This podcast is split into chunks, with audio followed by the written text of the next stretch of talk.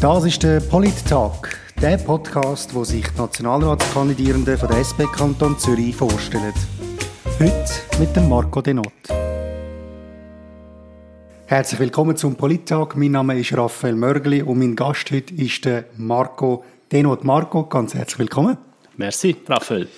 Du bist seit 2012 im Gemeinderat von der Stadt Zürich. Du bist Architekt und Co-Präsident der SP Stadt Zürich. Als erstes Frage an dich, Marco. Wer bist du und warum kandidierst du für den Nationalrat? Ja, du hast es schon gesagt. Eben der Marco Denot, schon lange hier in Zürich daheim. Ursprünglich komme ich aus Chur. Das hört man, das hört man hoffentlich noch. Ich gebe mir auch recht Mühe, dass man das noch hört, weil es ist immer so ein bisschen ein Bonusfaktor hier in Zürich, wenn man den Dialekt hat. Umgekehrt wahrscheinlich nicht so. Äh, ja, ihr bringt das Geld zu uns auf, das ist praktisch, aber leider wollen ihr auch noch etwas dafür, das ist schade. genau. Und was hat dich jetzt bewogen zu der Kandidatur?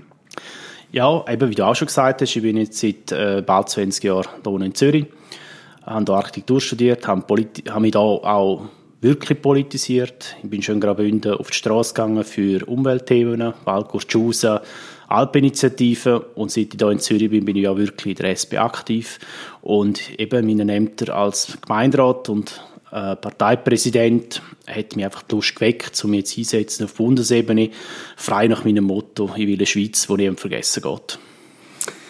Sehr gut, wenn ich äh, deine Vorstöße, Marco, anschaue im Gemeinderat, dann fällt auf, dass du sehr viel Vorstöße für LGBTQ-Menschen gemacht hast. Das ist offensichtlich ein wichtiges Thema für dich. Erzähl doch zuerst einmal, was LGBTQ überhaupt heißt und warum es so wichtig ist für dich. Also für mich, für mich wichtig ist es wegen meiner persönlichen Situation. Ich bin schwul und das ist gut so um das geflügelte Wort auch noch schnell zu sagen. Ja. Äh, ich bin sehr lange in der HATZ, Homosexuelle Arbeitsgruppe Zürich, das heißt jetzt HATZ Queer Zürich, muss auch modern tönen jetzt heutzutage. Ich bin im Schmatz, im Schulenmännerchor Zürich und äh, ja, das ist einfach ein Teil von meinem Leben. Ich lebe seit 14 Jahren mit einem Mann zusammen und eben darum, es ist ein sehr wichtiger Teil von meinem Leben und äh, darum setze ich mich dafür ein. Aber, das will ich auch sagen, ich will nicht als reine LGBTIQ oder besser gesagt Queer-Politiker angesehen werden. Das ist mir einfach ein wichtiges Anliegen. Aber meine Kernkompetenzen sind auch in der Raumplanungs- und Wohnpolitik, so äh, wie ich halt auch vom Beruf her Bezüge habe und so mich auch dort einsetzen in der Politik. Genau, wir werden nachher noch über Raum- und Bauplanung reden. Was ich interessant gefunden habe bei deinen Vorstößen zu, zu LGBTQ oder zu Queer-Menschen ist, dass sie auf eine nicht offensichtliche Art von den Problemen von diesen Leuten gehen. Oder du hast zum Beispiel äh, Anfragen gemacht zu LGBTQ-Flüchtenden oder zu queer Menschen im Altersbild. Also da gibt es offenbar noch ganz andere Probleme, wo man gar nicht daran denkt im ersten Moment. Ja, es ist so. Also ich darf ja wirklich mit Stolz zu meiner Situation sagen, ich bin nie bedroht worden in, mein, in meinem Leben. Ich habe nie eine Situation, wo ich diskriminiert worden bin in meinem Leben. Das hat sicher damit zu tun, dass die Gesellschaft in der Schweiz, insbesondere in Zürich, sehr offen ist. Aber es gibt Randgruppen von Randgruppen und für die muss man sich einsetzen und das sind halt eben Geflüchtete, das sind vielleicht ältere Menschen, die, die ja, nicht mehr so ihre Vertreter haben in dem Parlament und aus dem muss sind eigentlich die Vorstöße auch so entstanden. Und das tust du dir selber überlegen oder gibt es da Leute, die auf dich zukommen und sagen, mach doch mal etwas in dem Bereich oder so? Äh, ich bin nach wie vor sehr verwurzelt in der Szene und aus dem Grund kommen auch die Leute auf mich zu mit so Anfragen. Gut, jetzt äh, wollen wir dich noch ein bisschen persönlich kennenlernen, äh, neben dem. Und äh, zwar habe ich ein paar Sätze mitgebracht, die du kannst vervollständigen ähm, Parat? Ja. Etwas, was man müsste erfinden ist ein System, zum zu mehr Veloweg in der Stadt Zürich, damit alle zufrieden sind. Ist jetzt vielleicht eine holprige Antwort, aber im Moment kommt es wirklich vor, als müssen wir da in der Stadt Zürich etwas erfinden, wo in anderen Städten leichter geht, aber in Zürich einfach nicht funktioniert. Etwas, wo, wo ich gerne perfekt würde können, ist? Äh, mehr Sprachen. Mich faszinieren Sprachen und ich hätte wirklich lieber ein paar Sprachen mehr, die ich einfach so könnte. Bundesbern kann von der Stadt Zürich lernen. Und zwar verdammt viel. Zum Beispiel?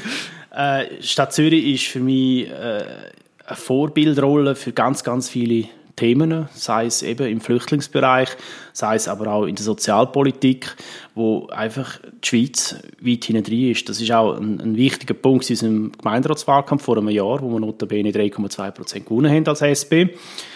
Äh, dort haben wir die Themen dann auch gesetzt, die Akzente gesetzt und richtig die Fühler ausgesteckt. Und ich glaube, das sind wirklich Themen, die sollten auf Bundesebene, jetzt erst mal auf Kantonsebene, aber auf Bundesebene äh, wirklich mehr Einfluss haben.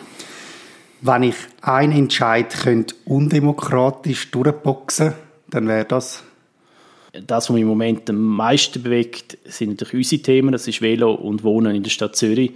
Und ich glaube, ich würde einfach mal den Drittel gemeinnützigen Wohnanteil in der Stadt Zürich einfach mal durchboxen und das im Notfall auch mit Enteignung. Okay, dann würden wir jetzt genau ein bisschen in die Richtung gehen. Du hast gesagt, oder wir haben gesagt, du bist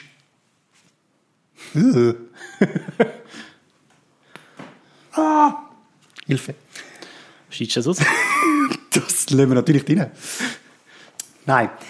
Äh, wir haben es schon gesagt, du bist Architekt, tust dich mit diesen Raumplanungsfragen ähm, auseinandersetzen. Jetzt, das ist ja nicht das Thema, wo mega viele Leute daraus kommen, aber es ist ja trotzdem mega wichtig für die Leute. Was denkst du, was bedenken die Leute am wenigsten, wenn sie das Wort Raumplanung oder Baupolitik hören? Bodenpolitik vor allem. Ich glaube, das, was sehr vielen nicht bewusst ist, ist, dass mit Boden, also mit einem Gut, das einfach da ist, Millionen, Milliarden verdient werden auf Kosten von ganz normalen Leuten, sage ich jetzt mal, Normalverdiener, aber zum Teil auch Leute, die zu wenig im Sack haben, um solche Sachen zu finanzieren. Und das ist für mich einfach äh, eine unglaubliche Gerechtigkeit, vor allem wenn man dann noch sieht, also das ist vielleicht auch mehr ein bisschen in meinem Heimatskanton, wo Bauern über Nacht Millionäre werden, weil einfach ein Federstrich gemacht wird, sprich Etwas umzont. Weil es umzont ist von einem mhm. Acker zu einer Bauzone. Aber das findet auch in Zürich statt. In der Stadt Zürich weniger, weil wir da natürlich, ich sage jetzt mal, links in der Mehrheit sind. Aber der Druck ist jetzt auch da in Zürich da, dass das passiert und das ist für mich eine ziemliche Ungerechtigkeit und da muss man Hand bieten, um die Gewinne abschöpfen. Wir sind auf gutem Weg und auch auf dem Boden das Zeug realisieren, was wichtig ist für eine funktionierende Stadt. Zum Beispiel? Ja, Durchmischung. Gentrifizierung ist ein ganz heikles Thema, wo man Erklär doch schnell, ja, was das heißt. Ja, Gentrifizierung heißt eigentlich, äh, zum ganz konkretes Beispiel, Weststraße vor äh, bald äh, oder vor über zehn Jahren ist eine Autobahn gewesen, eine stinkende Ader durch die Stadt Zürich. Man macht das Auto frei und nachher können sich die Leute, die dort gewohnt haben, die Wohnungen nicht mehr leisten, werden rausgeschickt, entweder in, äh, in die Agglomeration oder in den Stadtrand und es entsteht ein wunderschönes Quartier ist so, aber man kann es sich nicht mehr leisten. Das ist eigentlich der Klassiker der Gentrifizierung. Und da müssen wir einfach wahnsinnig aufpassen mit unserer Politik, dass wir äh, die Leute nicht vergessen, die einfach dort wohnen und einfach überall wollen die Stadt verschönern, ohne die Konsequenz äh, können zu tragen oder wollen zu tragen. Und das ist ein sehr, sehr heikles Thema, wo es nicht einfach eine 0815-Lösung gibt. Teil hat das Gefühl, sie gibt die Lösung. Man tut einfach die Stadt verlottern und dann haben wir keine Gentrifizierung. Das ist ein bisschen übertrieben gesagt, aber es geht in die Richtung ich glaube, wir haben da ein bisschen bessere Rezepte, dass wir einfach ein bisschen subtiler an die Sache hergehen. Aber es gibt ja eben, du hast es angesprochen, auch linke Leute, die sagen, ja, es braucht gar keine Gentrifizierung. Wir sollen doch alles so lassen, äh, wie es, wir sollen doch alles so lassen, wie es ist. Äh, eine Stadt kann auch ein bisschen dreckig sein, eine Stadt kann auch ein bisschen äh, abgewirtschaftet aussehen. Das ist für die Leute dann irgendwie eine Art von, von Heimat, so kennen sie die Stadt Zürich zum Beispiel.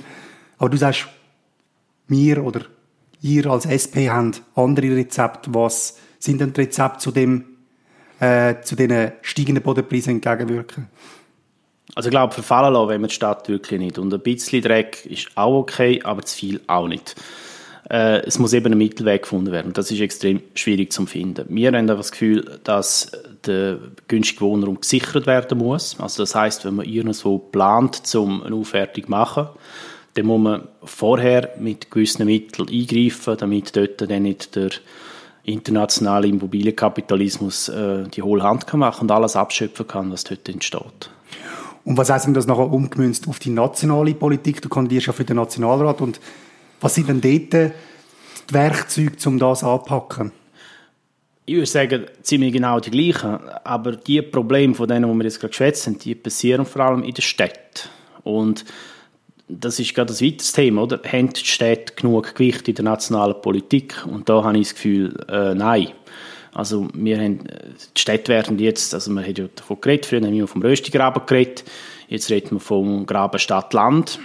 Und äh, das ist einfach das Problem, dass wir in der Stadt Anti-Rezepte haben, sozialdemokratische Rezepte, und die müssen einfach in Bern aus meiner Sicht viel mehr Gewicht kriegen.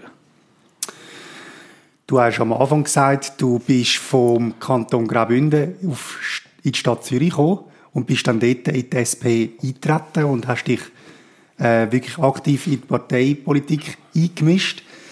Hat es da einen bestimmten Grund gegeben oder einen, einen, äh, einen bestimmten Anlass, der dich irgendwie gezwungen hat oder dir gesagt hat, so jetzt, jetzt muss ich in die SP? Oder wie ist das gegangen? Also in die SP eintreten bin ich schon in Chur. Ah. Ja. Äh, aber sozusagen ein bisschen als stilles Mitglied, einfach so ein bisschen Standaktionen und nicht viel mehr.